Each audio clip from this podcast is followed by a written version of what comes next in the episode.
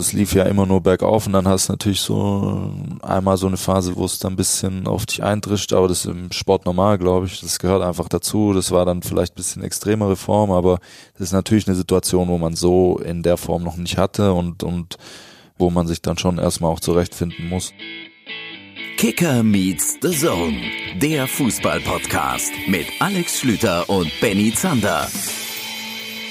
Hallo und herzlich willkommen zu einer neuen Folge Kicker meets the Zone. Mittlerweile sind wir bei Folge 3 angekommen. Wir, das ist dann meine Wenigkeit, Alex Schlüter. Ich freue mich sehr und an meiner Seite der Mann, der damals Sophia Tomala gesagt hat, hey, sorry, ich verstehe dich, aber ich habe leider keine Zeit. Die Prioritäten liegen in meinem Leben woanders. Ich muss dieses Podcast-Projekt nach vorne bringen und er ist schönerweise an meiner Seite. Hey, Benny Zander. Hey, guten Tag. Das erste Mal, dass wir gemeinsam in München tatsächlich aufnehmen.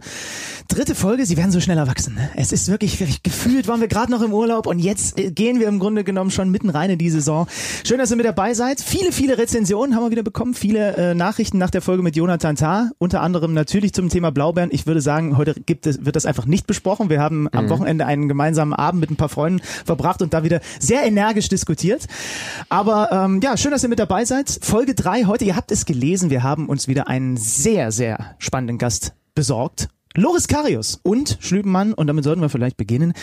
Wir wollen ja jetzt, wo die Saison dann so langsam anläuft, mit dem Pokal mal ein bisschen zurückblicken, was am Wochenende los war. Wir zeichnen an einem Montagvormittag gerade auf. Das heißt, uns fehlen zur abschließenden Analyse der ersten Pokalrunde noch vier Spiele, die heute stattfinden. Rostock-Stuttgart, Karlsruhe-Hannover, Halle gegen den glorreichen VfL Wolfsburg und der FC Bayern München ist zu Gast im Stadion der Freundschaft bei Energie Cottbus. Aber alles andere haben wir gesehen. Und ich mache es kurz. Das war eine ziemlich unterhaltsame Pokalrunde, wie ich fand. Wir haben zwei Bundesligisten, die rausgeflogen sind. Mit Augsburg in Ferl, mit Mainz äh, beim FCK. Wir haben einige, die in die Verlängerung oder ins Elfmeterschießen gegangen sind. Einige, die sich auch, obwohl sie es dann in den 90 geregelt haben, ziemlich schwer getan haben. Da war schon mal eine Menge Interessantes dabei, muss ich sagen. Erste Pokalrunde ist schon eine gute Erfindung, muss man sagen, ne? Weil also du hast so viele Ergebnisse, du hast ja schon ein bisschen was von den Überraschungen erzählt, wo du sehr deutlich merkst, weil sie gerade in dieser frühen Saisonphase sind, gibt es überhaupt die Chance für Drittligisten, Viertligisten mal einen Bundesligisten rauszukegeln. Klar, die Geschichte kann ich jetzt so einem Team wie den äh, Dochtersen Asselnern nicht erzählen. Drochtersen. Drochtersen. Ja, die haben nämlich mit 0 zu 5 äh, eine absolute Reibe bekommen vom FC Schalke 04. Germania Halberstadt würde mir da auch nicht zustimmen. Die sind nämlich 0-6 raus gegen Union Berlin. Aber einige Der andere SC Vereine... zum Beispiel. Der SC Verl, der den FC Augsburg tatsächlich 2 zu 1 besiegt und einfach mal in die zweite Pokalrunde einzieht. Was übrigens auch das Schöne ist, ich war ja am Wochenende ähm, für die Kollegen von Amazon als Kommentator unterwegs, ist, dass du die Möglichkeit hast in der Vorbereitung auf solche Spiele. Ich habe zum Beispiel am Samstag den Kick von Dynamo Dresden gegen die TuS Dassendorf gemacht, einen Oberligisten aus Hamburg. Und ich habe mir dann unter der Woche die Telefonnummer von dem Trainer besorgt. Und du kannst, und das ist halt das Schöne, je weiter du im Fußball runterkommst, du kannst dann easy, der war gerade mit seinem Job fertig, war im Feierabend, ist dann zum Abschlusstraining am Donnerstag gefahren und hat sich auf der Fahrt mit mir eine halbe Stunde darüber unterhalten, was so bei seiner Mannschaft los ist, wie so sein Werdegang war, was seine Spieler eigentlich alle so beruflich machen. Das ist, finde ich, das, was diese erste Runde auch so, so, so gut macht. Und die haben tatsächlich Dynamo ähm, genauso einen harten Fight geboten wie dann am Sonntag. Das war ganz spannend. Da können wir vielleicht mal ein bisschen drüber reden. Ich habe äh, Osnabrück gegen RB Leipzig kommentiert, habe also die Leipziger über 90 Minuten gesehen und die haben sich, wie so viele Bundesligisten an diesem ersten Pokalwochenende, sehr, sehr schwer getan. Sie haben am Ende 3-2 gewonnen. Aber das ist jetzt nicht so, dass sie da äh, auf dem weißen Schimmel durchs Ziel geritten werden. Wie viel Nagelsmann war schon zu erkennen? Nicht so viel, wie ihm lieb wäre, sagen wir mal ganz ehrlich. Das hat er vorher schon gesagt. Er betont immer wieder auf jeder Pressekonferenz, weil er natürlich auf jeder Pressekonferenz auch darauf angesprochen wird, das wird eine Weile dauern, bis diese Mannschaft über 90 Minuten den Fußball spielt, den ich sehen möchte. Er hat einige Dinge auch in der Vorbereitung monieren, äh, zu monieren gehabt. Die haben, glaube ich, nur zwei von fünf Testspielen gewonnen. Kaltschnäuzigkeit im Abschluss, Gradlinigkeit ähm, beim Umschaltverhalten, das, was sie ja eh stark macht und dann auch, und das fand ich ganz spannend, und da können wir jetzt auch drüber reden, dass das in Osnabrück eine Rolle gespielt hat, Kommunikation auf dem Platz. Denn die spielen an der Bremer Brücke, Osnabrück, du kennst die Stimmung, die gehen äh, mit einer 3-1-Führung in die Halbzeit, kommen dann wieder raus und Osnabrück macht sich auf die Jagd nach denen. Zweikämpfe, Publikum explodiert, das ist ja dann so krass, wie die Stimmung da in Osnabrück kommt. Und da ist dann das Ding, Nagelsmann von draußen vollkommen unzufrieden, versucht einzuwirken, erreicht seine Spieler nicht, ist viel zu laut, die sind vollkommen beeindruckt, Physis, Intensität, mit der Osnabrück da in jeden Zweikampf geht. Der Schiri hat auch noch eine Rolle gespielt, weil er sie auch hat lassen machen, machen lassen. Ähm, und da ist dann manchmal so das Ding, wo ich mir dann während des Spiels dachte, ja, jetzt würde RB Leipzig vielleicht mal einen Führungsspieler gut tun. Die haben Neuzugänge geholt, die im Schnitt 19,5 Jahre alt sind. Und sie haben dann in dieser Phase, da haben auch einige noch gefehlt, haben sie keinen gehabt, der das Spiel mal so beruhigt hat. Nagelsmann auf der Pressekonferenz nach der Partie dann auch gesagt, wir müssen lernen, in solchen hitzigen Spielen dann die Intensität rauszunehmen, indem wir mehr ruhigen Ballbesitz haben. Das ist ja was, was er eh implementieren muss. Haben wir häufiger auch äh, privat schon drüber gesprochen. Er, äh, Nagelsmann ist ja ein Ballbesitztrainer eigentlich.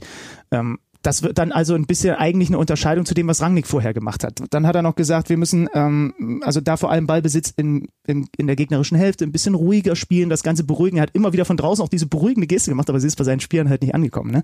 Und das war schon für mich interessant zu, zu beobachten. Ähm, ein Neuzugang in der Startelf, ein Kunku, den sie aus Paris geholt haben. Der hat mir auch in Ansätzen ganz gut gefallen. Timo Werner in der ersten Halbzeit über den linken Flügel meistens gekommen, auch eins der Tore vorbereitet, sehr umtriebig gewesen.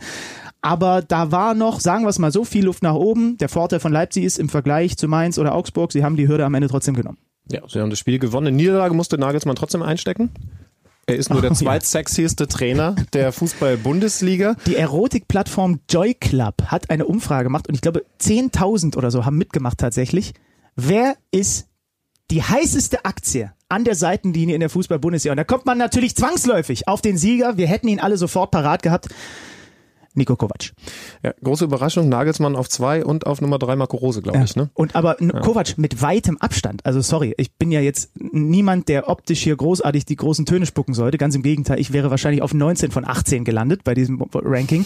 Aber Das bist man, du, man hätte absteigen können. Ja. bist du ähm, also dass jetzt Nico Kovac da mit weitem Abstand angeblich der äh, attraktivste Mensch an der Seitenlinie ist, da wäre ich jetzt zumindest ad hoc nicht so drauf gekommen. Also zumindest mit Abstand hätte ich das nicht erwartet, aber für mich ist diese Wahl sowieso eigentlich obsolet, weil der schöne Bruno gerade nicht dabei ist. Das ist Das korrekt. heißt also, Nico Kovac mag das mit einem Lächeln und äh, aufnehmen und sich geschmeichelt fühlen, aber er weiß ganz genau, wenn Bruno Labbadia gerade Bundesliga-Trainer wäre, dann wäre der Titel weiterhin deutlich an den schönen Bruno gegangen. Ich bin übrigens auch dafür, dass man die Trophäe den schönen Bruno nennt, wie auch immer die dann aussieht. Aber Das ist so ein bisschen wie wenn die Bayern einfach eine Saison nicht in der Bundesliga Genau. mitspielen würden und Ja. dann wird einer Meister. Würden die Dortmunder auch nur sagen, danke, schön, dass wir hier die Schale bekommen, aber wir wissen, eigentlich ist es der, der schöne Bruno. Also das vielleicht mal so unterm Strich. Und jetzt ähm, sind wir dann, glaube ich, so langsam beim Thema Interview. Äh, ein, ein Mann, der auch noch mal so zwei, drei äh, Follower mehr als du hat, das könnte zum Beispiel mit dem optischen Unterschied zu tun haben, aber vor allen Dingen mit seiner tollen Karriere. Loris Karius, und jetzt sind wir mal ehrlich, also ich habe logischerweise die Karriere von Loris Karius grob verfolgt. Äh, Ich, ich wusste, dass er äh, bei Mainz den Profi-Durchbruch geschafft hat, dass er da bei Liverpool war, das haben wir alle mitbekommen, dass er diese große Niederlage im Champions League-Finale erlitten hat, ganz klar. Mittlerweile bei Besiktas Istanbul. Als ich mich mit ihm mehr beschäftigt habe, als auf diese grobe Art und Weise, ähm, habe ich sehr viel Lust drauf bekommen, weil der Typ schon besonders ist. Ne? Also, und da geht's jetzt gar nicht zwingend um sein Privatleben, das kriegt man natürlich heutzutage über Social Media auch mit, sondern darum, dass der Kerl, der mittlerweile 26 Jahre alt ist, schon mehr Länder bereist hat, die du überhaupt, glaube ich, von der Landkarte erkennen würdest. Also der ist rumgekommen, Ja. hat Ups gehabt, hat Downs gehabt und ist mittlerweile an welchem Punkt seiner Karriere angekommen? Ich kann es ehrlich gesagt auch nicht so seriös einschätzen. Ich kann nur sagen, dass ich noch nie so eingeschüchtert in ein Interview gegangen bin wie mit euch beiden, weil ich definitiv halt der mit Abstand unattraktivste gleich sein werde. Aber das ist ja egal. Ich komme dann halt über den Inhalt. So ist die Aufteilung bei uns im Podcast. Alexander kommt über die Optik, ich komme über den Inhalt. Loris Karius kommt hoffentlich über beides. Viel Spaß.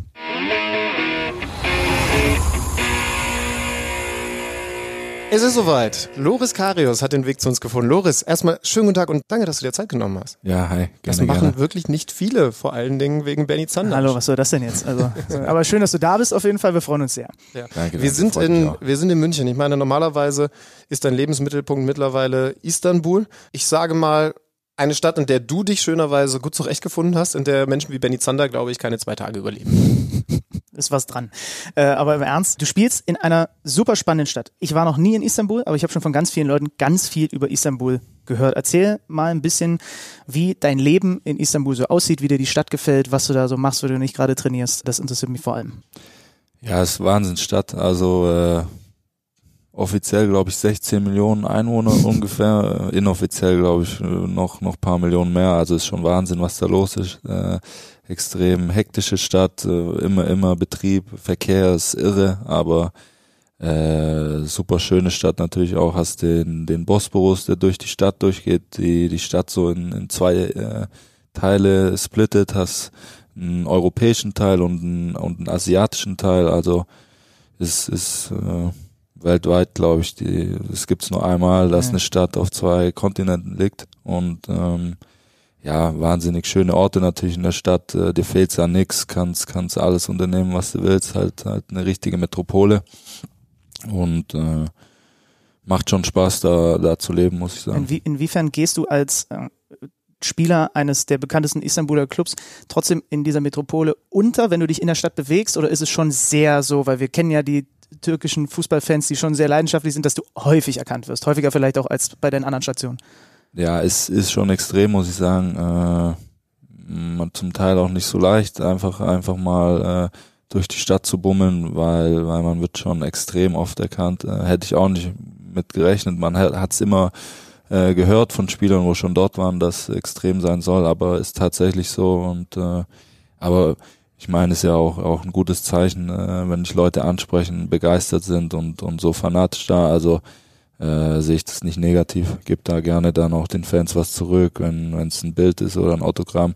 Das, das gehört einfach dazu, aber ist schon extrem. Äh, hätte ich auch nicht gedacht in so einer großen Stadt, dass man da wirklich, egal wo man ist, äh, immer Leute hat, die, die einen ansprechen. Ist dir in dieser großen Stadt schon mal ein kleiner, sympathischer Mann namens Fatih Demireli über den Weg gelaufen? Klingelt's da irgendwie? Das ist unser äh, lieber Kumpel und, und quasi The Zone-Experte für die Türkei. Kennt sich unglaublich gut aus. Ähm, macht für uns für The Zone und für die, für die Kollegen von Spox ganz viel. Und äh, der hat uns netterweise ein bisschen was erzählt, wie das bei dir, bei deinem Verein so gelaufen ist in der vergangenen Saison. Ich fasse jetzt mal zusammen. Also die Kurzversion war Hinrunde schon ein bisschen schwierig und ähm, gerade du selber in der Rückrunde dann absoluter Leistungsträger. Würdest du sagen, der kleine sympathische Mann hat das richtig wiedergegeben?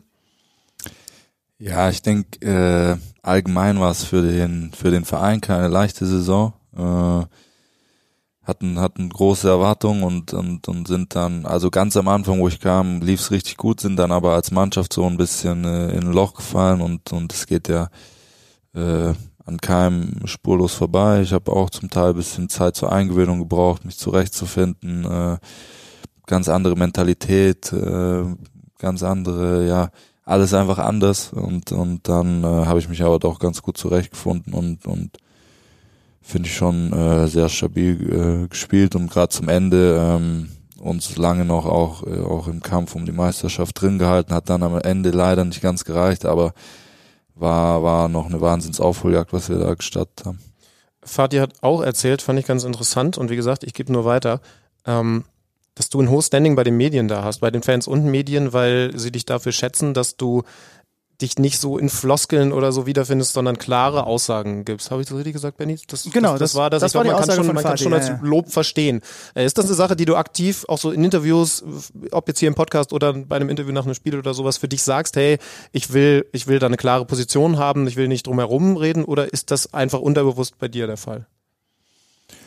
Selber schwer zu beantworten manchmal, aber ähm, ich denke halt zum Beispiel, wenn mich jetzt auf einer anspricht, äh, dass es nicht gut läuft, dann kann ich dem ja nicht erzählen, dass es gut läuft, wenn's, wenn jeder sieht, es läuft nicht gut. Also da, da denke ich, muss man dann manchmal schon halt äh, seine Meinung dann auch auch preisgeben, wenn wenn man äh, gefragt wird, sonst sonst muss man ja gar nichts sagen. Also ähm, dass es geschätzt wird, freut mich, aber selber ist es äh, sieht man das manchmal gar nicht so vielleicht. Vielleicht ist es auch nicht schlecht, wenn man sich einfach nicht so viele Gedanken drüber macht. Ähm, ich, ich glaube, die Jungs, und natürlich gibt es die, wir nehmen das ja auch wahr, die sich dann eher so in Floskeln wiederfinden, machen sich vielleicht auch zu viele Gedanken. Ne? Also, Ist aber irgendwie auch Fall- nachvollziehbar, ne? Ja. Weil halt alles, was du als Profifußballer sagst, also steht halt auch in einem Brennglas. Also ich kann es auch irgendwo nachvollziehen, aber es ist natürlich dann, wenn du es hörst oder auch äh, wenn du Interviews führst, ist es auch wirklich schwierig dann mit den mit den Floskeln tatsächlich. Äh, Gibt es was krasseres, was du als Fußballer erlebt hast als Istanbuler Stadtderbys?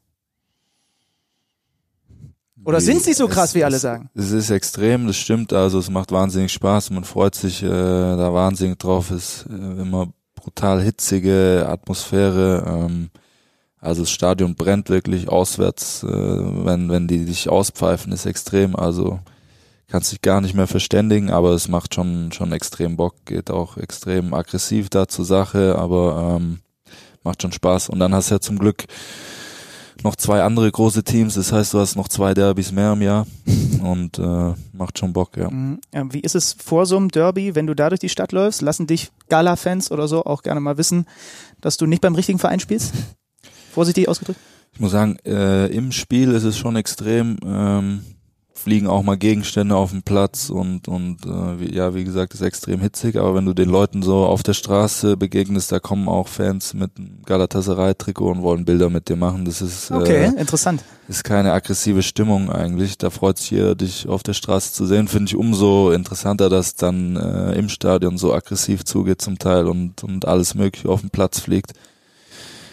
Ja, ist halt äh, so die Mentalität da. Ne? Habe ich tatsächlich übrigens auch in Istanbul erlebt. Wir waren mit The Zone äh, letzte Saison bei wer hat Schalke gegen Galatasaray und ähm, das habe ich nirgendwo anders vorher und nachher erlebt, dass die Fans von Gala uns zum Glück dann, als die Mikros aus waren, ausgebuht haben, einfach weil sie gesehen haben, da, äh, Per Mertesacker auch mit, okay, das muss der deutsche Sender sein, wir sind gegen die. Also die sind so euphorisch, dass sich selbst die Medien dann ausbuhen und sagen, buh, so, und ich habe ich, also ich bin nicht für Schalke da, sondern ich Berichterstatter. Und du, und du kriegst es ja eigentlich noch mehr mit, weil du ja näher dran bist. Das heißt, du kriegst die Hitze durch Gegenstände, die geworfen werden und Sprüche, die du vielleicht im Idealfall nicht verstehst, weil dein Türkisch jetzt nicht so gut ist oder so, kriegst es aber natürlich eigentlich noch mehr mit, als wenn da jetzt einer eher sich im Mittelkreis bewegt, ne? Ja, das stimmt. Also, also die, die Gesänge, da weiß ich ja zum Glück gar nicht, was, was gerufen wird. Das, das äh, ist mir ziemlich egal, aber manchmal fliegt dann schon das ein oder andere Teil am, am Kopf vor der, äh, vorbei, wo du dir denkst, oh, äh, äh, nicht so, nicht so gut, ne? Aber was willst du machen? Kriegt man das ausgeschaltet oder gab es schon Spiele, in denen es so krass war, dass du einfach merkst, Mhm. ey, das hat gerade einen Einfluss auf die eigene Leistung? Ja, mein allererstes Spiel, wo ich gemacht habe, war, war so ein kleines Derby in, in Bursa. Das ist eine Stadt nahe an Istanbul und, und die Spieler meinten schon zu mir, ja, es kann, kann ein bisschen aggressiv sein und dann wirklich bei jedem Abschlag musste ich mal äh, alle, alle fünf Minuten aus dem 16er rauslaufen, weil Feuerzeuge und alles mögliche in, in Unmassen reingeflogen sind und habe dann vom äh, Schiedsrichter gelbe Karte wegen Zeitspiels bekommen, weil ich äh, nicht schnell genug Na da den Abschlag ausgeführt habe, obwohl ich mit allem Möglichen beworfen wurde. Dachte ich mir, okay, neue Liga, muss ich mich äh, dran gewöhnen. Ja, ist halt eine, eines dieser speziellen Dinge, ist wahrscheinlich nochmal deutlich krasser, ne, als in, in Deutschland oder, also in England ja auf jeden Fall. Mit diesen, mit diesen Gegenständen. Ja, sonst habe ich es noch gar nie erlebt Okay, eigentlich. okay. Also Kannst jetzt immerhin so einen kleinen Feuerzeughandel aufmachen, da hast du wahrscheinlich gut was gesammelt. Ja.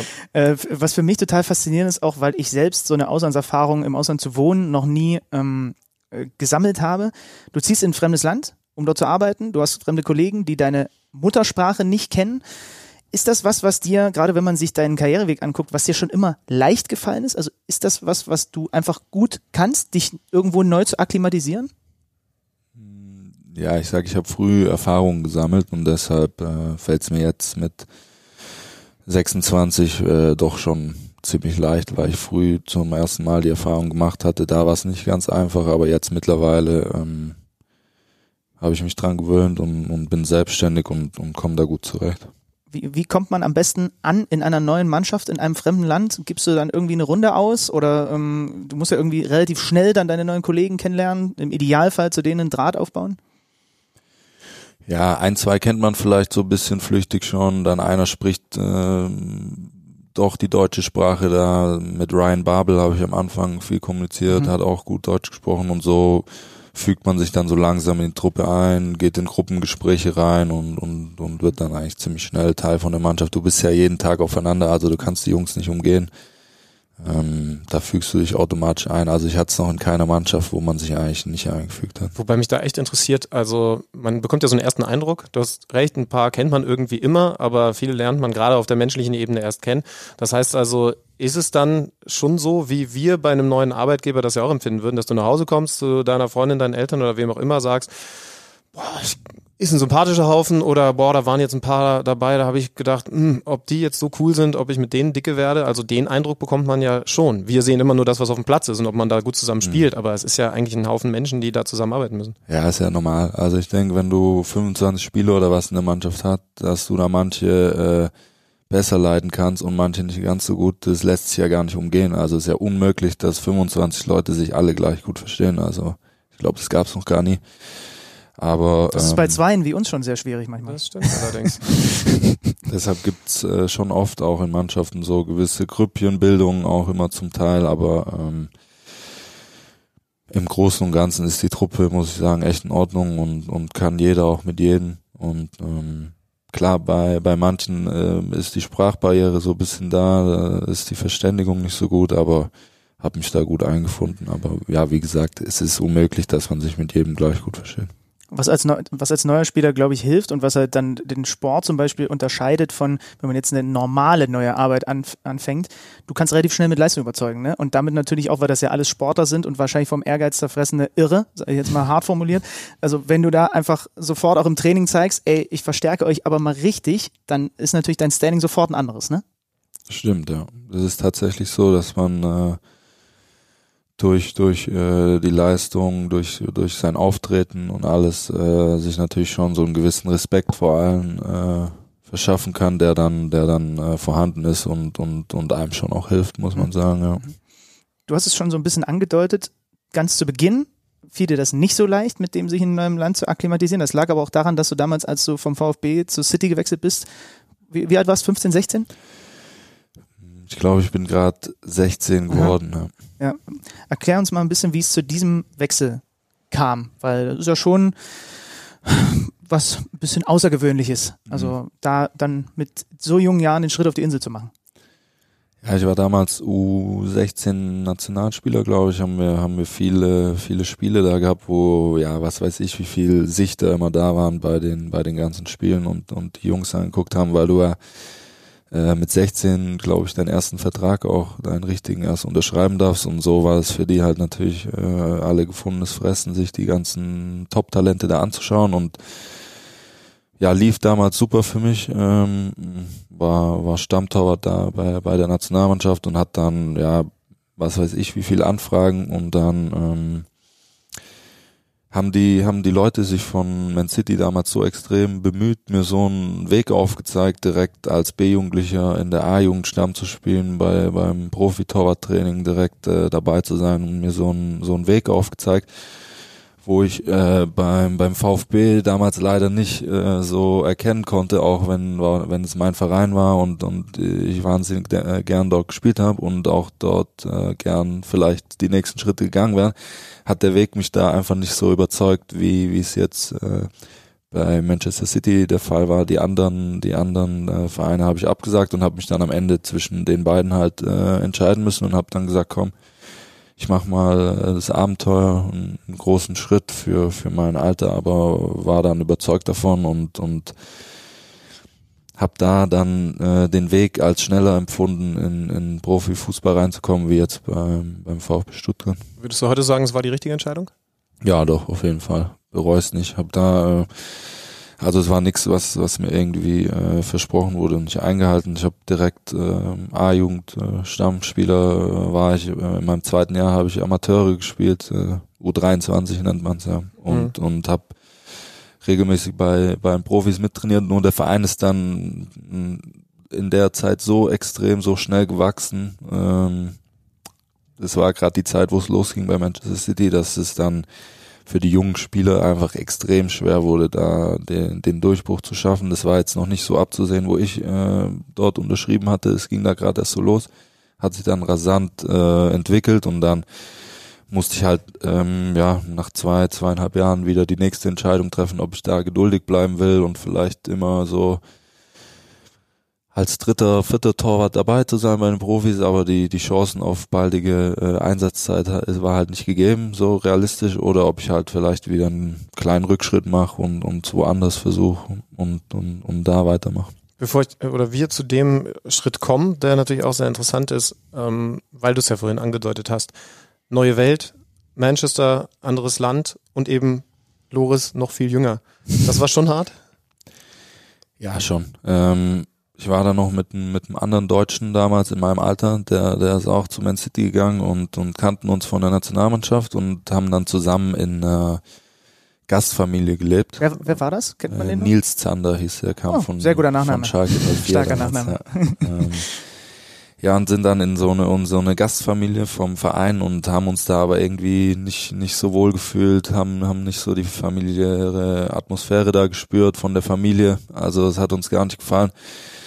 Haben dann versucht da rauszukommen, aber war halt gar nicht so einfach, weil die Frau zum Verein gesagt hat, ist ja alles super, ist alles gut immer. Und dann haben wir es aber nach äh, zwei, drei Monaten geschafft, äh, zu einer anderen Familie zu gehen. Und es war wirklich äh, die beste Entscheidung, was man machen konnte. Also die Familie war, war mega, hat sich gefühlt wie zu Hause, haben, haben uns echt äh, da alle Türen geöffnet. Äh, selbst heute stehe ich noch in Kontakt mit denen. Also da fiel es mir dann echt wahnsinnig leicht äh, zu leben und, und ab da habe ich die Zeit auch echt genossen dann. Wichtiges Thema in meinem Leben ist das Thema Essen. Wie sah es damit in England aus? Das ist ja doch ein bisschen was anderes als in Deutschland. ja, zum Teil äh, bisschen schwierig, aber die Küche im Verein war immer mega. Ah, okay, gut. also äh, da gab es nichts, was man aussetzen konnte. Auch sonst gab es vieles, vieles Gutes in England, aber gab natürlich auch Sachen, wo, wo man sich nicht so mit anfreunden konnte, aber im Großen und Ganzen nicht so schlimm, wie man es äh, mhm. Wie man in Deutschland vielleicht denkt. Spulen wir ein bisschen vor. Dann also die Entscheidung, Man City riesig geworden, äh, bester Verein, zumindest einer der reichsten Vereine der Welt, die entsprechend auch Leute auf deinen Positionen geholt haben. Und du bist wieder zurück nach Deutschland gewechselt. Wie kam die Entscheidung? Wie lange war der Prozess? Und, und warum dann Mainz? Ja, erstmal habe ich mich mit den Trainern dort zusammengesetzt und, und haben gesagt, ähm, vielleicht wäre es für mich gut, jetzt mal äh, im, im Profifußball mit mit knapp 18 äh, Spielerfahrung zu sammeln, weil die die die zweite Mannschaft in England, die spielen nur untereinander. Da gibt's nicht wirklich bei uns, äh, dass dass man in einer richtigen dritten, vierten Liga spielt. Das ist einfach mehr Freundschaftsspiele mit einer Tabelle und dann ähm, ja gab's die Anfrage von Mainz und äh, natürlich guckst du als junger Spieler, wie, wie, wie ist der Kader da so zusammengestellt, dann siehst du zwei Teute, die vielleicht auch schon ein bisschen älter sind, wo man vielleicht äh, Wettler und Müller, ne? Ja. Genau, wo man die Chance hat, äh, vorbeizukommen auf absehbare Zeit und habe mich dann äh, ein halbes Jahr ausleihen lassen und, und mm, danach mit, mit Kaufoptionen äh, fest verpflichtet. Aber hat sich's wie ein Rückschritt angefühlt? Es war natürlich alles wieder eine Nummer kleiner, äh, klar, ähm, alles bisschen familiärer und, und ähm, war dann am Anfang vielleicht auch zu überzeugt, dass ich da durch die Decke schieße, direkt an beiden vorbeifliege und, und vielleicht dann auch bisschen ungeduldig am Anfang. Also es war auch nicht einfach, habe ich mir natürlich einfacher vorgestellt. Äh, aber im Endeffekt war es, war es wieder die, die beste Entscheidung, was ich treffen konnte. Heißt, du musstest dann von Trainer oder, oder eigenen privaten Bezugspersonen auch so ein bisschen eingenordet werden, ey, bleib, bleib mal ruhig. Äh, nur weil du von Man City kommst, kannst du jetzt nicht erwarten, an den Kollegen Müller, Wettkolo sofort vorbeizuschießen? Ja, ruhig jetzt nicht unbedingt, ich war ja nicht abgehoben oder sonst was. Ich wollte einfach unbedingt äh, im Tor stehen, aber habe gemerkt, dass es halt auch nicht so einfach wird, äh, nur weil ich jetzt äh, zum kleineren Verein gegangen bin und musste mich dann halt bisschen gedulden und zu mir selber sagen, du bist trotzdem gerade erst 18, äh, 19 Jahre alt, ist nicht normal, dass du jetzt da direkt äh, Bundesliga-Stammtorwart wirst. Ist trotzdem äh, eine super Liga, wo du da jetzt gelandet bist, in der Bundesliga eine der besten und und habe mich dann halt äh, ja übers Training und Spiele in der in der Regionalliga ähm, empfehlen müssen und und ja mich anbieten. Wie haben die beiden erfahrenen Torhüter den ambitionierten Jungspund aufgenommen?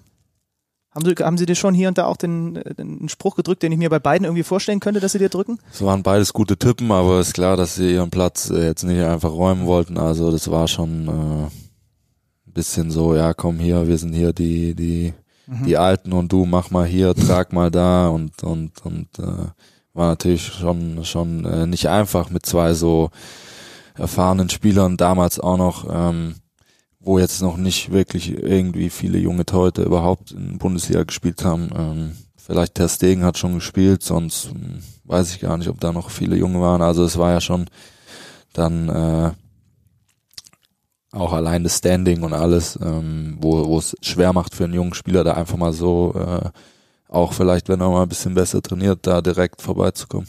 Aber wenn man jetzt so deine Vita liest, dann wirkt genau dieser Moment, ich sage jetzt mal ein bisschen komisch. Denn man sieht, du warst dritter Torhüter, hast ja gesagt, ähm, hast dann eben auch nicht in der ersten Mannschaft gespielt, ausgeliehen. Und trotzdem ist der nächste Schritt dann Mainz verpflichtet dich fest. Das heißt, es muss ja Menschen gegeben haben, die dieses Potenzial, das du dann später zeigen durftest, in dem Moment in dir gesehen haben, auch wenn sie eben dich, zum Beispiel Thomas Tuchel war ja damals Trainer, nicht sofort zum Stammtorhüter gemacht haben. Also zum Beispiel Thomas Tuchel war jemand, der dir da gesagt hat, ey, du hast die Zukunft bei uns? Oder wie waren die Gespräche? Ja, ähm, die haben mir gesagt, dass sie mich auf jeden Fall äh, wenn, wenn ich mich gut entwickle, wenn ich an mich arbeite, dass ich es vorstellen können, dass ich äh, zum Stammtorwart in der Bundesliga packe, dass es immer über Leistung geht und am Endeffekt an mir selber liegt, ist auch klar. Mich kann niemand da alleine hinführen, wenn ich, wenn ich nicht abliefer, aber ähm, dass, dass die Leute von mir überzeugt sind, im Endeffekt war schon klar, aber dass sie natürlich auch noch Potenzial in ein oder anderen Sache gesehen haben, genauso, aber ich hatte einen Torwarttrainer mit ähm, Stefan Kunert, der eine Mainzer Legende ist, schon ewig beim Verein ist, selber da auch früher gespielt hat, der mich echt äh, hart rangenommen hat da und, und auch extrem gefördert hat und, und äh, ein super Typ war, mit dem hatte ich ein ganz enges Verhältnis, auch heute noch in Kontakt und, und es war schon, ähm, schon eine gute Zeit. Was ist Tuchel für ein Typ? Ja, ein extrem intelligenter Trainer, wo, wo also wahnsinnig, was der, was der alles drauf hat und, und aber natürlich schon jemand, vor dem man als Spieler auch, auch Respekt hat, der, der auch mal äh, lauter werden kann, wo es auch mal unangenehm werden kann und, und äh, da, wenn es nicht auch, so gut läuft, gehst auch mal mit bisschen äh, Bedenken zum Training natürlich und und äh, aber es ist gut, du stehst immer unter Spannung, weißt immer. Der holt dich äh, raus aus der Komfortzone, ja? Äh, ja. Der lässt nicht zu, dass du da irgendwie mit mit äh, 70, 80 Prozent trainierst. Also mhm. da geht's immer zur Sache und und das weiß dann auch jeder ganz deutlich. Ja. Mhm. Bundesliga-Debüt Dezember 2012 und dann ab November 2013 Stammkeeper bei Mainz als 20-Jähriger. Habe mir dann, als ich das gestern nochmal so nachgeguckt habe, mir überlegt, wie war ich eigentlich als 20-Jähriger? Und dachte mir, buh, wenn ich da jetzt die Gelegenheit äh, bekommen würde, jede Woche äh, so im Fokus zu stehen in der Fußball-Bundesliga, was, was macht das mit dir? Als du bist dann zwar schon jemand, der natürlich bei, bei City da auch die eine oder andere Erfahrung gesammelt hat, aber was macht das mit einem 20-Jährigen, dass man nicht komplett durchtritt, nicht komplett abhebt, wenn man plötzlich so im Fokus steht und ja genau da ankommt, wo man ja viele Jahre drauf hinarbeitet? Ja, das geht alles tatsächlich dann hm, das hört sich vielleicht ein bisschen dummer, aber so schnell, dass du es im Anfang gar nicht so wirklich realisieren kannst. Also von der einen Woche auf die anderen war ich dann auf einmal am Tor und wurde gar nicht mehr rausgenommen. Dann, dann äh, bis zur Winterpause durchgespielt und dann denkst du wieder, boah geil, aber jetzt muss ich ja meinen Platz doch wieder verteidigen, dass ich wieder am Tor stehe und und und äh, so geht's dann eigentlich immer weiter, dass du dann in wirklich dann so im Sommer kannst mal durchschnaufen und alles so Revue passieren lassen und denkst so, ja Wahnsinn, jetzt habe ich doch schon 20 Bundesligaspieler oder was weiß ich auf dem Buckel mit 20, äh, tolle Sache und, und am Anfang stehst du natürlich extrem unter Strom, ähm, bist, bist schon extrem angespannt die ersten Spiele und dann kommt immer mehr so die, die Routine und bisschen mehr die Gelassenheit. Nervosität gehört, ähm, denke ich, immer dazu. Selbst heute noch so, so eine Anspannung vor jedem Spiel, die braucht man auch, aber du, du, du gewöhnst dich einfach ein bisschen mehr dran und, und kriegst ein bisschen mehr äh, Automatismen rein privat hat sich eigentlich nicht viel verändert, die gleichen Freunde, ähm, die gleichen Dinge getan, wirst vielleicht ein bisschen öfter mal erkannt oder angesprochen auf der Straße. Das findest du ja dann am Anfang auch mega, wenn dich auf einmal Leute erkennen, aber sonst hat sich nichts verändert. Und dann ruft irgendwann, oder wie muss ich mir das vorstellen, Jürgen Klopp persönlich an und sagt, komm mal nach Liverpool, wir hätten Bock auf dich?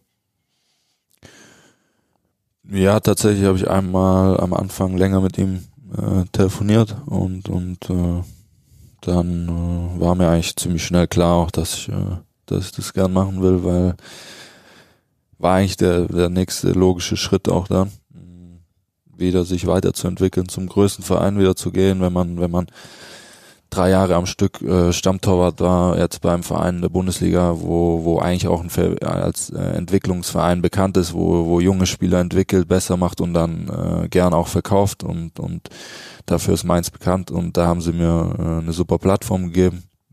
Besser kann es nicht sein für einen jungen Spieler, kannst du in Ruhe arbeiten, ohne, ohne irgendwelches Drama, auch wenn es mal nicht so gut läuft, auch von außen.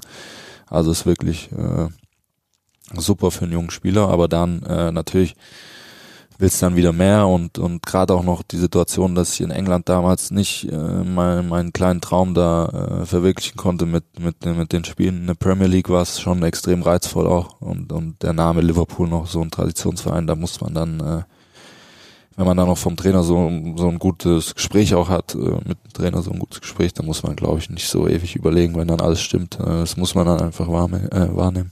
Und dann hast du die Chance deinen Traum nachträglich zu erfüllen, dann gehst du tatsächlich auf die Insel und brichst dir die Hand und hast, so stelle ich es mir vor, einen ganz blöden Start, weil du natürlich mit äh, Simon Mignolet, warst, als Konkurrent da jemanden hast, gegen den du dich durchsetzen willst, dem du aber dann erstmal den Vortritt gewähren musst, weil du verletzt Mhm. pausieren musst.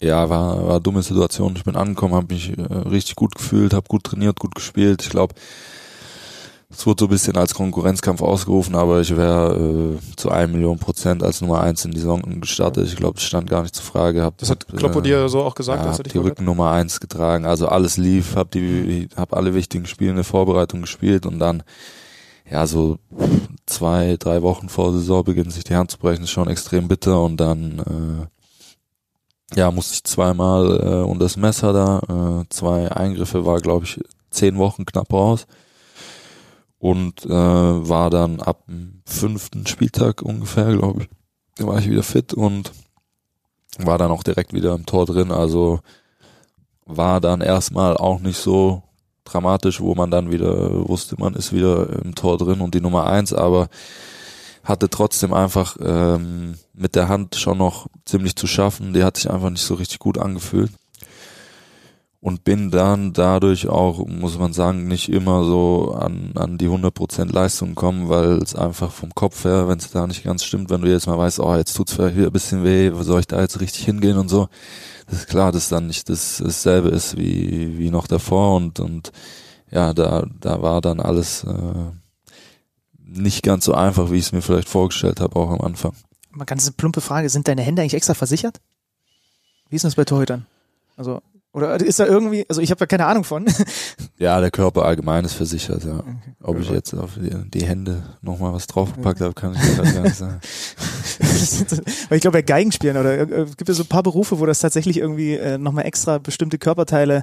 Müssten das dann bei dir die Stimmbänder sein? Ich glaube, das, das Risiko geht keine Nee, Versicherung. lieber ein. nicht, nein. Ähm, du hast es gerade mit dem Kopf nochmal ähm, selber ausgesprochen. Wie war die Phase? Also, wenn ich mir jetzt vorstelle, so, City abgehakt, war kein Fehler, aber ich habe diese eine Chance, diesen großen Traum nicht leben können, bei Man City nämlich Premier League zu spielen. Jetzt habe ich das. Jetzt will ich mich da durchsetzen und es war ja nun auch so der, der große Schritt, dass ich halt jetzt bei einem großen Verein bin. War das für dich psychisch auch eine ganz harte Phase, weil du gemerkt hast, du willst unbedingt, aber der Körper, in dem Fall dann eben diese gebrochene Hand, hält dich zurück? Ja, ist ja logisch, wenn du als, äh, wie alt war ich da, 22 Grad, 23 vielleicht, ähm, wenn du da zum neuen Verein kommst, du brennst, wenn dir da äh, der Doktor das okay gibt, du bist fit, dann sagst du jetzt nicht, nein, ich will nicht spielen, dann sagst du, okay, ich stelle mich ins Tor. Und das war vielleicht ein kleiner Fehler, dass ich da nicht gesagt habe, ja Jungs, lass noch mal zwei, drei Wochen warten, lass noch mal ein bisschen ruhiger angehen, bis ich wirklich bei 100 Prozent bin. Aber als, als junger Spieler mit 23, wenn du, wenn du die Chance hast, bei Liverpool als Nummer eins im Tor zu stehen, das okay ist von den Ärzten, dann sagst du einfach nicht nein. Ich glaube, äh, das, das würde würd ich im Nachhinein dann wieder so machen. Also äh, sinnvoller wäre es gewesen, noch ein bisschen zu warten, aber so ähm, war das dann halt relativ zügig, wo ich wieder nach acht, neun Wochen schon äh, im Tor stand nach dem Handbruch und lief am Anfang auch echt gut, muss ich sagen. Wir sind als Team geflogen, äh, waren sogar kurz mal auf Platz eins und dann hatten wir aber so eine kleine Durststrecke, wo, wo ich zwei, drei Wackler drin hatte und wo die Presse sich dann ein bisschen eingeschossen hat, so. Ähm, ja, wo der Druck dann halt ziemlich groß wurde von außen. Das ist in England halt oft so, dass es ziemlich viel äh, gebabbelt wird und, und ähm, dass da extrem Druck ausgeübt wird auf die Spieler und äh, dann äh, hat mich der Kloppo so ein bisschen aus der Schusslinie nehmen wollen und, und mich dann, äh, glaube ich, nach 10, 11 Spielen oder so äh, erstmal wieder rausgenommen. Da habe ich eine Frage. Wir sind beide keine Profis, wir können es nicht nachempfinden, sag du es uns. Dieser Satz aus der Schusslinie nehmen, ähm, den hört man immer mal wieder. Er macht Fehler hinten drin, er ist gerade vielleicht nicht ganz bei sich selbst, nicht bei den 100 Prozent, darum nehme ich ihn erstmal raus, um ihn da aus, aus dem Fokus zu nehmen. Aber andererseits ist es ja für dich als, als Profi, als Keeper auch eine Bloßstellung, sage ich jetzt mal, auf die Ersatzbank zu gehen. Weil wenn du als Torhüter dann draußen bist, dann ist es klar, hey, er degradiert ihn jetzt gerade zur Nummer zwei. Weißt du, worauf ich hinaus will? Also Ja, natürlich. Also ist es nicht manchmal auch ein bisschen schön geredet? Ich nehme ihn egal aus der wie, Schusslinie. wie du es dir hinlegst, im Endeffekt spielst du dann halt nicht erstmal und, und sitzt hinter dem anderen äh, auf der Bank. Das ist keine gute Situation. Aber wir hatten jetzt auch kein äh, Gespräch, wo ich sagen muss davor, das ist jetzt irgendwie alibimäßig, was er mir da ähm, erzählt und da glaube ich nicht dran. Also es war trotzdem ein Gespräch, wo ich ihm die Sachen, was er mir gesagt hat, abgekauft hat und und dann ähm, musst du aus solchen solchen Sachen halt auch wieder deine Lehren ziehen und und überlegen, was kann ich jetzt besser machen. Wie überzeuge ich den Trainer wieder? Wie komme ich wieder dahin, wo ich eigentlich äh, hingehören sein will? Und und das ist dann wieder ja, eine ganz andere Situation, mit der du dann klarkommen musst. Benny Zander hat es in der Zwischenzeit geschafft, fast ungehört Wassergläser zu befüllen. Das ist eine meiner größten Stärken. Ja, wer ganz genau hinhört, kann jetzt nochmal eine Minute zurückspielen und würde eventuell den Wassersound hören. Äh, wie kannst du die äh, anschließenden Monate bei Liverpool, bis es dann irgendwann das Leihgeschäft in Richtung Istanbul gegeben hat, zusammenfassen?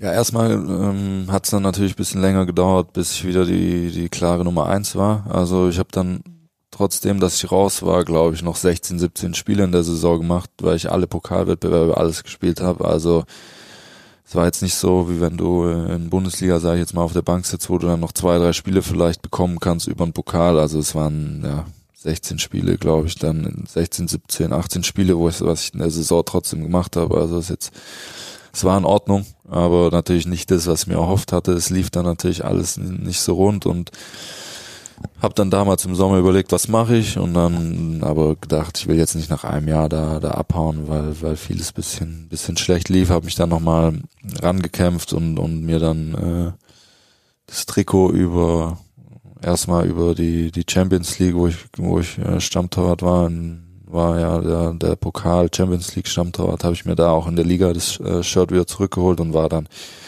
in, in allen Wettbewerben die, die Nummer eins und dann ja, gab es so ein Gespräch auch mit mir und, und Kloppo, wo wir wirklich beide gesagt haben, ja, wo er auch meinte dann damals, äh, dass es von ihm auch äh, wahrscheinlich ein Fehler war, mich da zu früh am Anfang wieder reinzustellen nach der Verletzung. Also das haben, haben wir beide dann auch so gesehen und, und ähm, war ja auch schön dann zu wissen, dass tatsächlich die Trainer äh, das auch sehen und, und sich da einen Kopf gemacht haben und, und nicht nur ich so dieses Gefühl hatte, das hat mich dann schon auch ein bisschen bestätigt. Und dann, ähm, ja, Liga lief, lief okay für uns, waren, waren äh, außer Reichweite von City, die in dem Jahr bombastisch gespielt haben, aber sonst war alles drin. Äh, von zweiter bis vierter Platz, ähm, waren nie außer, außer Champions League Plätzen draußen. Äh, in der Champions League lief's lief's nach am Anfang vielleicht äh, nicht optimal in der in der Gruppe, war ja nach nach langer Zeit wieder unser erstes Champions League Jahr für viele auch überhaupt erste Champions League Saison, aber dann in in, K, in der KO Runde sind wir zu richtigen äh, Monstern ja eigentlich herangewachsen und und lief dann im Grunde keine Gegentore mehr kassiert, ne? Ja, lief lief äh, optimal, dann natürlich äh, unglücklich am Ende, äh, wo viele, viele Dinge zusammengekommen sind, auch wieder äh, gesundheitliche Dinge und so weiter. Äh, muss ich jetzt nicht wieder 100 Prozent, äh, drauf eingehen. Ich glaube, es wurde hoch und runter und hoch und runter gespielt und dann ähm, ja war eigentlich ähm,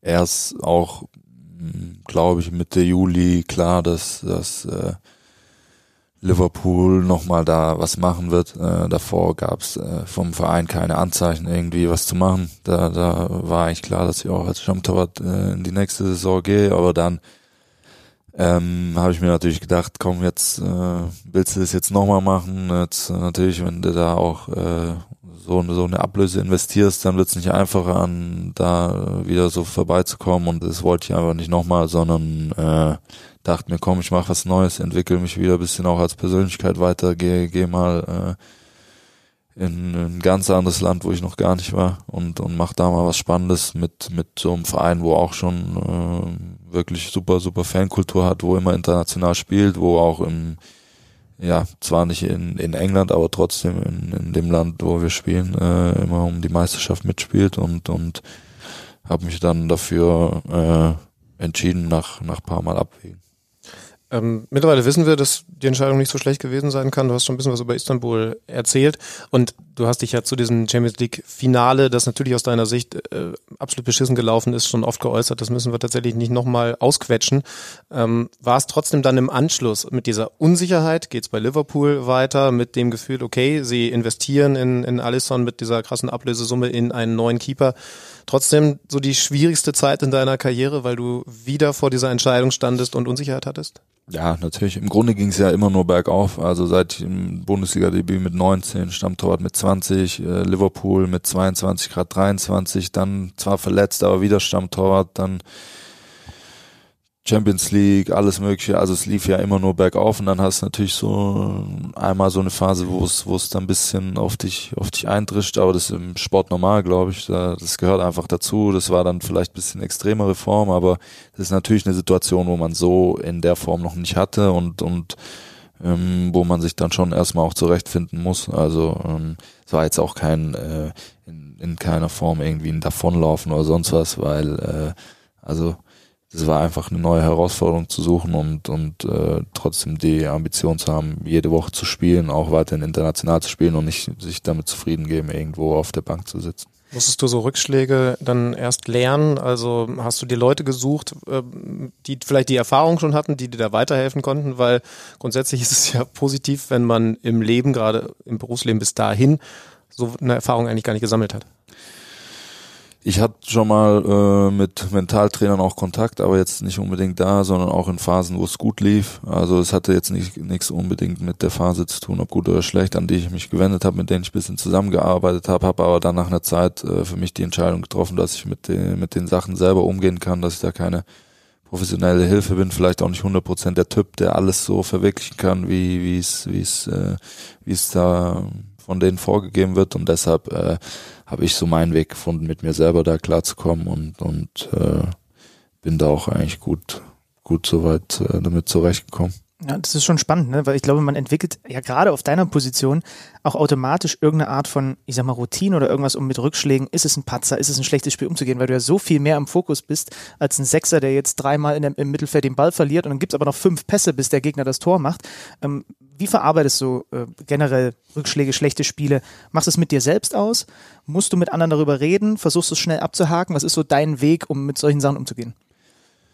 Ja, es nagt natürlich noch äh, ein, zwei Tage dann, wenn, wenn du weißt, ja, das hat, den hätte ich vielleicht irgendwie äh, halten können, da sah ich nicht glücklich aus, aber dann, äh, wenn wirklich die neue Woche anbricht, du wieder, wieder beim Training bist und dich aufs nächste Spiel vorbereitest, dann musst du einfach abhaken und, und wieder nach vorne denken, weil es im Fußball so schnell geht. Das ist ja eigentlich auch das Schöne, dass, dass, äh, dass wenn mal was nicht so gut läuft, dass du ein paar Tage später schon wieder die Chance hast, es, es wieder allen zu zeigen äh, und, und dich abfeiern zu lassen. Genauso ist leider, wenn, wenn du mega spielst, dass du ein paar Tagen später es wieder äh, bestätigen musst. Und deshalb äh, ist es dann in so Situationen natürlich gut, dass du ein paar Tage später schon wieder die Chance hast, es zu beweisen. Und, und Torte ist halt eine ganz spezielle Situation. Äh, also ich glaube, wenn, wenn Stürmer fünfmal zwei Meter vorm Tor äh, drüber schießt, dann irgendwie noch einen reinmacht und du gewinnst 1-0, ist er trotzdem Spieler des Spiels im Endeffekt. Und so ist es halt bei uns nicht.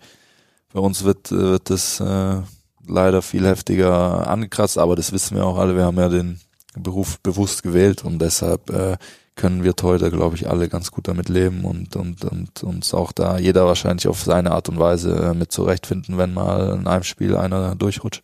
Das ist für uns sowieso das größte Mysterium. Wir waren nie Torhüter. Und ich habe mich schon gefragt, wann hat Klein Loris damals gemerkt, dass ausgerechnet diese Position die ist, die deine ist? Ja, erstmal war ich äh, Stürmer und dann ist der Torwart, glaube ich, einfach nicht gekommen. Es ist der Klassiker, ne? Es ist immer das Gleiche. Und dann wurde ich jetzt nicht reingezwungen. Ich habe einfach gesagt, komm, stell mich mal rein. Mhm. Und dann lief es irgendwie so gut, dass sie gemeint haben, komm, kannst nicht heute doch nochmal, kannst nicht doch nochmal. Dann habe ich am Ende, Anfang so gependelt, weil ich, weil ich nicht immer Lust hatte, aber dann irgendwie hat es mir richtig Bock gemacht und gemerkt, äh, dass man da eigentlich auch die Spiele gewinnen kann. Hm, macht halt nicht die Tore, aber du kannst die Mannschaft schon äh, retten und das hat mir dann einfach Spaß gemacht und bin dann im Tor äh, stecken geblieben mhm. sozusagen. Wie alt, wie alt warst du da? Ja, ich war acht, glaube ich. Also schon sehr, sehr früh. Ja. ja. Okay. Wobei, ich meine, du kannst am Ball relativ viel, ist eine deiner Qualitäten. Ähm, du hättest auch als Feldspieler wahrscheinlich ganz gut Ambitionen gehabt, oder? Ja, schwer zu sagen. Ich war, war zu jung weg äh, Ja, ja. vom Fenster, aber Also dafür war wirklich mit acht ist dann natürlich schon. macht es, macht es schon gern im Training auch mal dann die Handschuhe auszuziehen, damit zu kicken. Es macht einfach auch Spaß und, und äh, ist auch wichtig für einen Teuter, sich da immer weiter zu entwickeln und, und äh, deshalb äh, mache ich es schon sehr gern oder auch beim, beim Eckchen immer, immer mit dabei zu sein und, und äh, nehme das so oft es geht wahr, so, so oft wir die Chance haben. Also du scheinst diese Gedanken, boah, was, also zum Beispiel, wenn du im Training bist und die Jungs da irgendwie lustig Flanken reinköpfen siehst, diesen Gedanken, ah, was wäre eigentlich da gewesen, nicht mehr zu haben oder kommt der ab und zu? Natürlich, aber du siehst ja dann auch Feldspieler, wo sich im Training auf einmal auch mal ins Tor stellen wollen und einen Elfmeter halten. Stimmt, also ja. das ist tatsächlich, äh, ich glaube, das pendelt so, ne? Ich habe mit sieben auch Kopfbälle übrigens verweigert. Also das das ist bis heute relativ ähnlich geblieben. Merkt man leider nicht. Nee, leider, leider habe ich doch ein paar gemacht, die sich dann negativ auf meinen Intellekt ausgewirkt haben. Äh, bist du jemand, der dann ähm, im, im, in den Jahren danach dann so Klassiker auch, wie wir, wie Feldspieler es auch haben, Vorbilder hatte? So die, wo du gesagt hast, das sind, das ist jetzt auf jeden Fall so die Torhüter-Ikone. Junge, junge Jahren war es auf jeden Fall Oliver Kahn, der war so der absolute, danach kam erstmal gar nichts und äh, da wollte man dann natürlich dann auch so spielen am Anfang, laut rumschreien. und, äh, ja, einfach äh, die gleichen Handschuhe haben und alles mögliche. Also es war schon äh, damals der, der Torwart schlechthin. Wobei ich dich heute, und das meine ich nicht zwingend negativ, als anderen Typen einstufen würde. Irgendwann hast du dann schon zu dir selber gefunden und gewusst, wie du die Rolle Torhüter interpretieren willst. Ja, ich glaube, den Typ Oliver Kahn gibt es jetzt auch gar nicht mehr, leider. Aber ähm, ja, du wirst ja dann älter auch, du merkst, was du extrem gut kannst, was du vielleicht äh, nicht so gern machst oder was einfach nicht zu dir passt und so entwickelst du dich als Persönlichkeit und deshalb, wo ich dann äh, älter wurde und und auch dann an an Profibereich herangekommen bin, hatte ich jetzt auch nicht mehr wirklich so das eine Vorbild, wo ich gesagt habe, boah, der, das ist mein Vorbild, aber du hast natürlich trotzdem die ganzen Top-Torhüter, wo da auf Weltklasse-Niveau spielen, wo du dir sagst, boah, der macht ja das extrem gut, der ist, schau mal, das, der, das hebt ihn von allen anderen ab. Und so hast du trotzdem immer Leute, wo du dir Sachen anguckst und wo du denkst, wow, das hebt diesen Torhüter wirklich von den anderen ab zum Hast, du- Beispiel. hast, du, ein- hast du ein Beispiel bei einem der absoluten Top-Torhüter, wo du sagst, der kann das? Schaut euch das mal genau an, als wirklich Leute, die keine Ahnung von Torhütern haben, wie der das macht, das ist außergewöhnlich. Ja, ich glaube damals, das weiß jeder, äh, war es Manuel Neuer, wie er dieses offensive Torwartspiel neu interpretiert hat, wo wo danach auch bisschen so äh, ja versucht wurde, den Torhütern anzutrainieren äh, und und das hat er gemacht wie kein anderer. Damals Peter Cech fand ich extrem gut in der Strafraumbeherrschung in England, wie der die Eckbälle und Standardsituationen alle runtergepflückt hat. Das war sensationell, aber so das, was am meisten raussticht, war glaube ich schon äh, Manuel Neuer, wie er da sein Torwartspiel neu interpretiert hat. Ähm, und heutzutage sieht man ja immer öfter, wie Torhüter versuchen, äh, lange Bälle abzulaufen und, und, und so weiter. Geht auch tatsächlich oft schief, weil es Auch bei ihm manche, manchmal, ja. ja. aber bei manchen passt halt einfach auch nicht so zum Torwartspiel Ja. dazu, muss man sagen. Aber da sieht man schon, dass, dass viele da, da versuchen, ihr Spiel anzupassen. Es ist ja schon eine besondere Rolle als Torhüter. Also du hast schon gesagt, du kannst trotzdem Spiele gewinnen, ganz klar, aber auch innerhalb einer Mannschaft ist es ja was Besonderes, dass ihr in der Regel so drei, vier Torhüter eben mit den Ersatztorhütern, vielleicht noch einem Na Nachwuchstorhüter, nochmal so eine kleine Clique innerhalb der Mannschaft ist. Und das Kuriose ist, das sind ja doch irgendwie auch dann gleichzeitig die größten Konkurrenten. Ähm, kannst du das so ein bisschen beschreiben, wie das bei den Teams, in denen du bis jetzt gewesen bist, so, so, so sich angefühlt hat?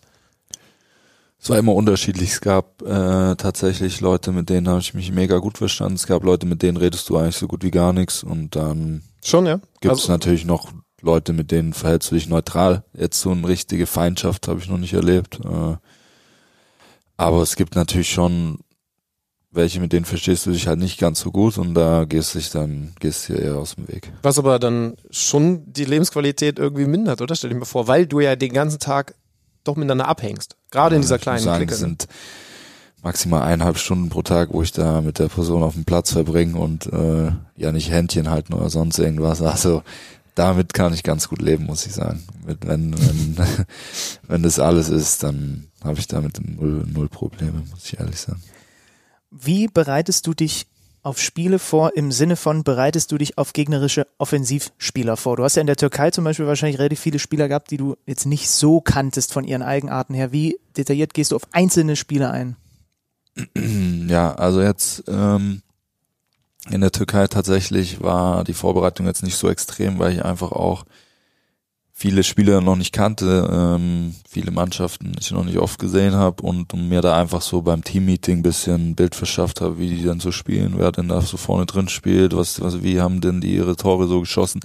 Hat jetzt aber keine Einzelmeetings, wo es nur um mich geht. Ähm, das habe ich einfach versucht, da einmal so ein bisschen reinzugucken, die Standardsituation anzugucken. Ähm, bin damit auch ganz gut gefahren. Ähm, bei Liverpool haben wir extrem viel auch gemacht vorm Spiel, ähm, was nur für, für den, für den Torhüter gedacht war, wo man wirklich alles sieht, ähm, wie die Abschlüsse und so weiter sind, ähm, Standardsituation, alles mögliche, ähm, muss aber dann auch aufpassen, dass du nicht zugeschüttet wirst und, und dann äh, denkst, der schießt 90 Prozent äh, Das wollte ich gerade sagen, und du dann musst dich schießt auch- du auf einmal links Ja. und dann denkst du, Mann, ey, alles umsonst, ey, regst dich noch äh, doppelt auf. Du musst dich auch auf deine Intuition verlassen, ne? so ein, so ein Mittelweg Ja. zu finden, ist, glaube ich, ganz gut, dass du dich manchmal auch einfach auf dein Gefühl verlässt und, und wie du die Situation in dem Moment dann wahrnimmst und nicht alles nur auf Zahlen und Statistiken. Ich glaube, das ist, äh, da ist natürlich auch jeder Torhüter anders, aber für mich persönlich ist es jetzt nicht der Weg, äh, nur Statistiken zu lesen und danach zu urteilen. Ich mache mir gern selber ein, ein Bild und ein Urteil dann auch äh, meistens im Spiel dann. 26 bist du jetzt, ähm, hast viel erlebt, wie wir jetzt schon erfahren haben. An welchem Punkt deiner Karriere siehst du dich gerade?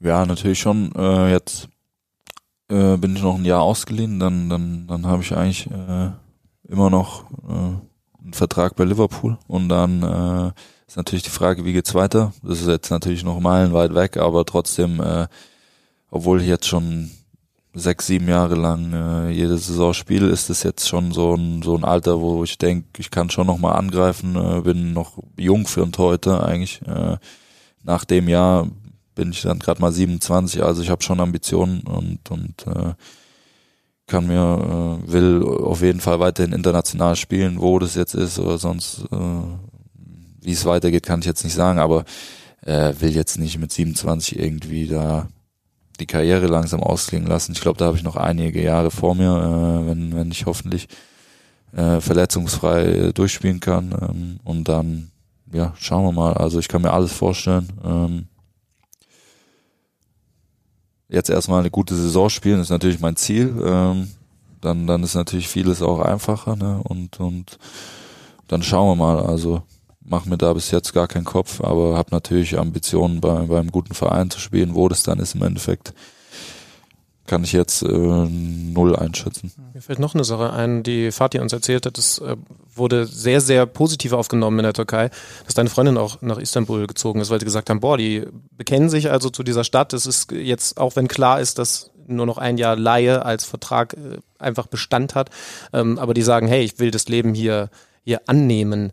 Ähm, das heißt, du bist jetzt mit, mit Sophia da in einer, in einer neuen Stadt ähm, als Person, Person des öffentlichen Lebens und ich meine, ähm, jeder Hörer weiß natürlich auch, Sophia, deine Freundin, ähm, hat auch eine, eine, eine gewisse Präsenz in den Medien. Ähm, wie ist es dann als, als, als Pärchen mit dieser Öffentlichkeit umzugehen? Weil ähm, ich meine, wo die Liebe hinfällt, man weiß es nicht, das ist klar, aber andererseits ist damit natürlich auch nochmal deutlicher geworden, dass der Fokus mehr auf dich gerichtet ist. Ja, ein bisschen mehr Privatsphäre wird man sich natürlich zum Teil schon wünschen, wäre angenehm, gerade wenn du im Urlaub irgendwo bist und dann ständig irgendwo abgeschossen wirst, ist natürlich nicht so geil, aber Gewöhnt man so, sich dran? Äh, ja, du, du äh, akzeptierst es halt, bleibt dir ja nichts anderes übrig. Äh, und dann haben wir ja trotzdem noch die eigenen vier Wände, wo, wo man ungestört ist und wo man privat zu Hause einfach entspannen kann und machen kann, was man will und sonst äh, gewöhnt sich einfach dran, würde ich mal sagen. Ähm, natürlich würde man sich manchmal wünschen und ist natürlich bisschen doof, wenn man sich dann manchmal vielleicht auch beobachtet fühlt, obwohl einen dann in dem Moment vielleicht mal keiner beobachtet, so, aber ja, das gehört dann halt einfach dazu und kann man nicht ändern, ne? Du bist Profi, du ähm, siehst gescheit aus, hast eine Freundin, die, die mindestens genauso gescheit aussieht. Ähm, mal ganz im Ernst, wie oft begegnet dir Neid? Ja, gibt's schon, aber ich befasse mich damit eigentlich gar nicht. Ich schiebe es zur Seite, weil bringt mir nichts, mich da irgendwie mit irgendwelchen Hasskommentaren, Hassnachrichten auseinanderzusetzen. Ja, da machst du ja verrückt. Also es gibt ja mindestens genauso viele positive Nachrichten, wenn nicht noch tausende positive mehr. Also wirklich, also ich empfinde, ich persönlich habe keinerlei Neidempfinden für niemand. Ich gönne wirklich jedem, äh, was er erreicht und deshalb kann ich es auch null nachverstehen und, und, und befasse mich da gar nicht. Also ich, ich, ich sehe das immer ein bisschen positiv, kann da eigentlich nur drüber lachen, wenn da irgendwelche äh, beleidigenden Nachrichten kommen. Ich glaube, das hat jeder, aber befasse mich damit null, muss ich ehrlich sagen.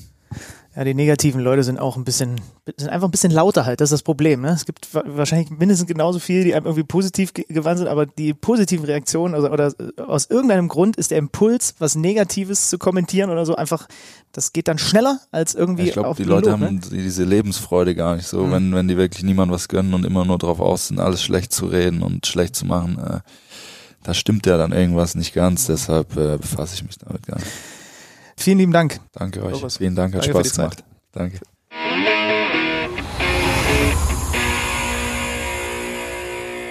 Das war Loris Karius hier bei uns im Interview. Und es war gar nicht so schlimm, wie ich dachte. Also ich habe mich nicht so hässlich gefühlt, wie ich vor dem Interview tatsächlich befürchtet hatte. Hörst du nochmal an, das war schlimmer. ja gut, okay, alles klar. Also das war Loris Karius. Ich würde sagen, wir richten zum Ende dieses Podcasts den Blick nochmal ein kleines bisschen voraus. Wir haben ganz zu Beginn zurückgeblickt auf den Pokal und jetzt steht die Bundesliga an. Es geht tatsächlich los, die nächste Saison mit dir am Mikro. Du bist am Freitag beim Eröffnungsspiel, die Bayern gegen Hertha BSC. Gar nicht weit von hier in der Allianz Arena, ja. Ja, also für dich ein kurzer Weg. Fährst du mit dem Fahrrad hin? Habe ich wirklich überlegt, weil großes Problem in der Allianz Arena, du wirst es kennen. Ja, furchtbar. Der Weg raus nach Abpfiff. Also da fehlen irgendwie mindestens drei Straßen und vier Zufahrten. Äh, also das ist wirklich ein Nerv und ich glaube, da darf man auch mal öffentlich Kritik üben. Äh, mit den, mit den Öffis ist es auch nicht ganz so angenehm, weil es sich da ebenfalls staut, aber mit dem Auto raus aus der Allianz Arena ist ein Graus und deswegen ist es tatsächlich eine Option, mit dem Fahrrad wegzufahren. Das, das Problem... Oder nimmst du einen E-Roller? Ja, stimmt, muss man jetzt Das wäre ne? vielleicht auch ganz gut. Ja. Da muss er nicht treten. Egal. Also die Bayern spielen gegen die Hertha und es gibt bei den Bayern ja einiges zu besprechen. Und das Schöne ist, wir haben ja das große Telefonbuch mit den Kicker-Experten uns mittlerweile geben lassen. Ihr habt schon mitbekommen, wir haben mit Matthias Dersch gesprochen, wir haben mit Johann Franzl gesprochen und jetzt sind natürlich die Bayern mal dran, denn bei denen ist so viel los, dass wir uns gesagt haben, hey, wir gucken mal unter H, da ist er, Holzner, Georg Holzner. Das ist nämlich einer von denen, die beim Kicker über den FC Bayern schreiben. Und den rufen wir jetzt einfach mal an und besprechen mit ihm All Things Transfers, Kovac und was das sonst noch auf der Straße liegt, würde ich sagen. Wählst du die Nummer bitte? Schon erledigt. Georg Holzner. Und hier ist der Benny. Hallo Georg, schönen guten Tag. Hallo, servus, grüß dich Benny. Und der Alex ist auch in der Leitung. Hi Georg, freut mich sehr. Hi Alex, danke, mich auch. Servus. Georg, schön, dass du dir ein bisschen Zeit nimmst für uns und das, obwohl ja für dich wahrscheinlich auch gerade stressige Tage anstehen, als einer der Bayern-Reporter, einer der Bayern-Experten beim, beim Kicker. Äh, du hast wahrscheinlich gerade ganz gut zu tun. Ja, momentan so in der Transferphase bewegt sich sehr vieles in München, das stimmt ja. Aber ist vielleicht ein bisschen schwerer, den Überblick zu behalten nach oder bei vielen Gerüchten und bei vielen Spielern, die genannt werden, aber es ist alles, alles im Rahmen noch. Ja, dann gib uns doch mal einfach so einen kleinen Überblick über das, was da so los ist. Was wir jetzt gelesen haben, wir zeichnen hier gerade an diesem Montag auf, ist, dass der Kollege Perisic, den wir alle als äh, Bundesliga-Fans und Beobachter noch kennen, dass der in der Pipeline ist. Du bist näher dran als irgendjemand sonst. Was kannst du uns über diese Personal verraten? Ja, Perisic soll jetzt äh, in diesen Tagen, also ich gehe mal davon aus, in dieser Woche beim FC Bayern vorgestellt werden. Angedacht ist er erstmal ein Leihgeschäft plus Kaufoption. So sieht zumindest jetzt aktuell aus. Ähm, er soll natürlich den Flügel kommen, ist auch erfahren genug für diese Position, ja. Aber alles, was aktuell, ich würde jetzt mal sagen, nach Leroy Sané kommt, ist eigentlich auch nur eine, eine B-Lösung für den FC Bayern. Es ist, nicht, es ist kein Königstransfer, den viele erwarten und ja, Perisic alleine wird dem FC Bayern nicht reichen. Also da muss auf jeden Fall auf dem Flügel noch, noch was passieren. Die brauchen noch einen Spieler auf dem Flügel und vermutlich auch noch einen, einen Backup im Sturm. Aber also ich meine, er war natürlich auch entsprechend deutlich günstiger als zum Beispiel Kollege Leroy Sané. Erwartest du dass Perisic trotzdem eine Verstärkung sein kann? Oder ist es das, was jetzt viele sagen, ein Panikeinkauf, um auch so ein bisschen die Gemüter zu beruhigen und äh, die Bayern dann nicht komplett mit leeren Taschen dastehen zu lassen?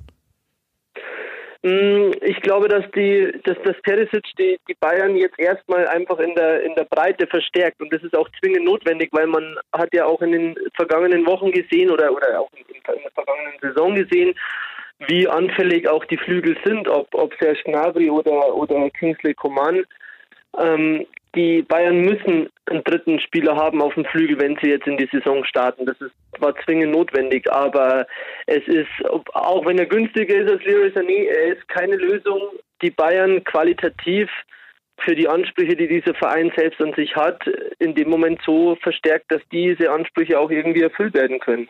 Nun haben wir ja mitbekommen, dass Leroy Sané sich unglücklicherweise verletzt hat. Was ist mit der Idee, dass Perisic jetzt geholt wird und dadurch aber ermöglicht, dass man bei Leroy Sané geduldig sein kann, ihn trotzdem holt und dann eben wartet, bis er fit ist und dann bei den wichtigen Spielen wirklich die Verstärkung ist, der Unterschiedmacher ist, den man sich auf dieser Position erhofft hat? Ich würde den Leroy Sané Deal noch nicht ausschließen, auch nicht jetzt im Sommer. Also es gibt ja viele Varianten, ob, ob die man immer wieder hört, ob vielleicht im Winter, ob sie sich zusammensetzen nochmal oder ob sie das ganze Theater auf nächstes Jahr nochmal vertagen. Äh, was Leroy Sané betrifft, ich persönlich bin mir nicht sicher, ob es nicht doch noch jetzt zuschlagen, die Bayern in, in dieser Sommertransferperiode. Ähm, er wird günstiger werden, nur die Frage ist, wie viel. Also für, wenn du, wenn man statt 140 Millionen dann am Ende 110 bezahlt für einen verletzten Spieler, dann ist die Frage, ob das Sinn ergibt. Sollte er unter die 100 Millionen Grenze kommen oder gehen, dann kann man sich natürlich überlegen, weil die Hinrunde wird man auch ohne Leroy Sané überstehen, aber dann in der im zweiten Halbjahr in der Rückrunde, wenn er helfen kann, warum nicht?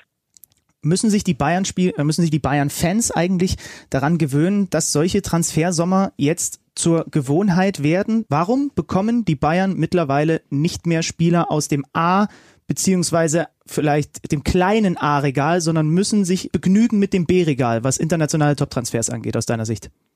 Ja, ich, ich stelle mir ganz ehrlich die Frage, hat Bayern jemals einen Spieler aus dem A-Regal bekommen? Mhm. Also ich bin mir, ich, ich weiß nicht, ich habe das selber mal überlegt und ähm, der FC Bayern hat Spieler wie Frank Ribery, Arjen Robben geholt. Arjen Robben damals war bei Real Madrid nur Bankspieler. Genauso ging es mit, mit oder war es mit James. Dass Bayern immer die, die Weltklasse-Spieler aus Deutschland und aus der Bundesliga geholt hat und bekommen hat, das stimmt. Und in diese Kategorie wird auch Leroy Sané fallen als vielleicht beste deutscher Spieler aktuell. Ähm, aber international habe ich nicht das Gefühl, dass Bayern jemals einen Spieler äh, der Kategorie wie ähm, Hazard oder wie Cristiano Ronaldo oder äh, ja aus, aus diesem 1A-Regal eben bekommen hat. Und von daher, es wird mit Sicherheit jetzt auch nicht einfacher für die Bayern in dieser, in dieser, ja, in diesem Regal sich zu bedienen, sage ich jetzt mal, weil die Summen enorm sind und da darf man auch einfach die Gehälter auch nicht vergessen, die da, die da mit reinspielen, die anderswo einfach deutlich, deutlich höher sind. Und ja, Bayern muss kreativ sein, finde ich. Sehr, sehr kreativ. Aber heißt das im Umkehrschluss auch, die Bayern müssen sich von ihrem Anspruchsdenken international einfach verabschieden? Nee, das würde ich nicht sagen. Das, das wäre das wär zu viel, weil ich finde, dass der FC Bayern es trotzdem immer geschafft hat, irgendwie äh, eine Mannschaft zusammenzustellen, die dann letztlich auch als Team funktioniert und, und ja, mit, mit ihren eigenen Mitteln und Waffen, sage ich jetzt mal, ähm, international mithalten kann. Und was ja nicht heißt, dass sie, wenn sie aus dem A-Regal nicht, sich nicht bedienen können, heißt ja nicht, dass sie die Spieler nicht auf dieses Level heben können. Mhm. Also ich finde, Spieler wie Ribery und Robben, die haben sich ja in München erst zu absoluten Weltstars entwickelt. Und so kann, kann ich mir das auch in puncto Leroy Sané oder anderen Spielern, die vielleicht noch kommen, vorstellen. Fakt ist, es ist eine Menge los. Es ist sehr viel Trubel. Das war es in der vergangenen Saison auch schon. Äh, da ist Benny und mir, Nico Kovac, schon sehr positiv, nämlich sehr relaxed aufgefallen und irgendwie auch beeindruckend drüber gekommen. Wie nimmst du ihn in diesen Tagen wahr, auch in der Zusammenarbeit mit, mit euch Journalisten? Ja, Nico Kovac ist schon ähm, ein Profi, würde ich sagen, der, der weiß, ja, wie das Ganze funktioniert und in München natürlich ist es nicht immer entspannt für einen Trainer, das Münchner Umfeld, das wissen wir auch. Äh, er ist zu uns Journalisten immer, immer als Mensch freundlich und immer höflich und also da kann man, kann man nichts sagen. Jetzt geht's los ähm, mit der Liga am Freitag. Wie gesagt, heute bei unserer Aufzeichnung ist Montag. Die beiden spielen heute Abend noch in Cottbus. Wir gehen mal davon aus, dass sie diese äh, Aufgabe gelöst bekommen. Trotzdem viel Unruhe, Supercup verloren. Ähm, wenn das jetzt am Freitag schief geht, Spiel gibt's ja live zu sehen bei der Zone. Äh, wie groß ist die Gefahr, dass im Grunde genommen das, was Kovac ja wahrscheinlich in der Vorsaison schon brutal genervt hat, diese ständige Unruhe, dieses ständige Hinterfragen und so weiter, dass das direkt zu Saisonbeginn der neuen Spielzeit wieder losgeht? Ähm, bei Bayern ist es definitiv so, oder auch für den Trainer ist es definitiv so, die, der steht von Anfang an auf dem Prüfstand. Also die Saison, die vergangene mit zwei Titeln, alles wunderbar. Aber jetzt geht das ganze Spielchen von vorne los. Wenn die Bayern keinen Erfolg haben sollten oder zwei Spiele nicht gewinnen sollten, dann wird ja, die Kritik sehr, sehr laut werden. Auch was Nico Kovac anbelangt. Also der muss sich aufs Neue beweisen in München. Er muss die Spieler äh, komplett hinter sich bringen und er ja, muss den Erfolg, den er hatte, jetzt definitiv weiterführen. Ich denke, eine zweite Herbstkrise, wie sie im vergangenen Jahr die Bayern hatten, können sie sich etwas vermutlich dieses Jahr nicht erlauben. Die Spielchen gehen von vorne los. Wir gucken sie uns natürlich alle sehr gerne an. Und wenn Benny und ich dann Fragen haben, würden wir uns freuen, wenn wir uns mal wieder bei dir melden können, Georg. Danke für diesen Moment. Jede, Jederzeit gerne. Vielen herzlichen Dank auch. Dann habt eine schöne Woche und bis bald, mein Lieber. Danke, gleichfalls. Merci. Tschüssi. Tschüss. Ciao. Es riecht gewaltig danach, dass bei den Bayern noch was passiert. Und der, und der Trainerjob der Bayern ist, glaube ich, der schönste Höllenjob der Liga, oder? Es ist gleichzeitig der schönste, weil man ja eigentlich die besten Spieler zur Verfügung hat im kompletten und weil Kader man zum sexiest Trainer äh, live und das wird, und weil die man die größten verstanden Chancen hat auf Titel, aber gleichzeitig bist du die ganze Zeit so im Fokus. Ich sag's dir ganz ehrlich, da, also da muss man mir schon viel Schmerzensgeld zahlen. Ich hätte da keinen Bock drauf. Machen die, glaube ich, aber. Was machen die? Ich kenne Ja, die aber- Vertragsinhalte von Nico Ja, Kovac ja, nicht, aber, ich aber- glaube, sie zahlen ein bisschen. Ey, Das ist, also ist schon nervig, wenn du in eine neue Saison gehst und im Grunde genommen allein die Supercup-Niederlage und dieses Transfer-Ding schon wieder reicht, dass du die ganze Zeit weißt, oh, ich, es wird wieder unruhig. Ist doch, muss doch anstrengend sein. Stichwort Geld, gibt es eigentlich Einsatz bei unserem Kicker-Manager-Spiel? Können wir uns jetzt überlegen. Ja. Also wenn du was hast, was du schon immer mal haben wolltest, Acht Packungen Blaubeeren. Ah. Willst du es toppen? ich gehe auf 10. Okay. Bei Zehn zehn bin Packungen ich dabei. Blaubeeren. Da wollte ich dich haben. Ja. Zehn Packungen Blaubeeren, wer am Ende der Saison mehr Punkte geholt hat mit dem Kicker-Manager-Spiel, das wir jetzt zusammenstellen müssen. Ich habe einige Ideen. Wir, Äh, wir machen jetzt einfach na, nach der Aufzeichnung, würde ich sagen. Jeder macht seinen Ja. Kader und ich würde vorschlagen, um die Leute auch ein bisschen vielleicht anzuzapfen, was ihre Expertise angeht, Hashtag KMD Podcast. Schreibt uns doch mal eure Empfehlungen, ähm, wer unbedingt in meine beziehungsweise Schlütis Kickermannschaft mit rein muss. Also bei Schlüti könnt ihr gerne die nehmen, wo ihr insgeheim eigentlich glaubt, dass er sie vielleicht, dass, dass sie ihm vielleicht nicht wenn ihr helfen so ein, also wenn ihr gute Vorschläge habt, Hashtag KMD Podcast, wenn ihr einen habt, wo ihr sagt, das hat, da denkt gerade niemand dran und dabei ist der so unglaublich talentiert. At Alex Schlüter und es geht auch über Privatnachrichten, ähm, Instagram und überall, wo ihr so wollt. Aber wenn ihr, wenn ich rausfinde, dass ihr dem Zander irgendwas schickt in der Richtung, dann bin ich wirklich böse. Das werdet ihr am kommenden Montag dann noch erleben. Ja, na gut. Also, ich mache mich jetzt an den Kader ran. Ich bin eh zuversichtlich, dass ich gewinnen werde. Input gerne unter Hashtag KMD Podcast. Das war's mit Folge Nummer drei. Schön, dass ihr mit äh, dabei wart, zugehört habt und so weiter und so fort. Tschüss von mir. Der Satz Es war einfach nicht Zeit, dass wir. Schluss machen. Ja, tschüss. tschüss, Leute. Kicker meets the Zone, der Fußball-Podcast mit Alex Schlüter und Benny Zander.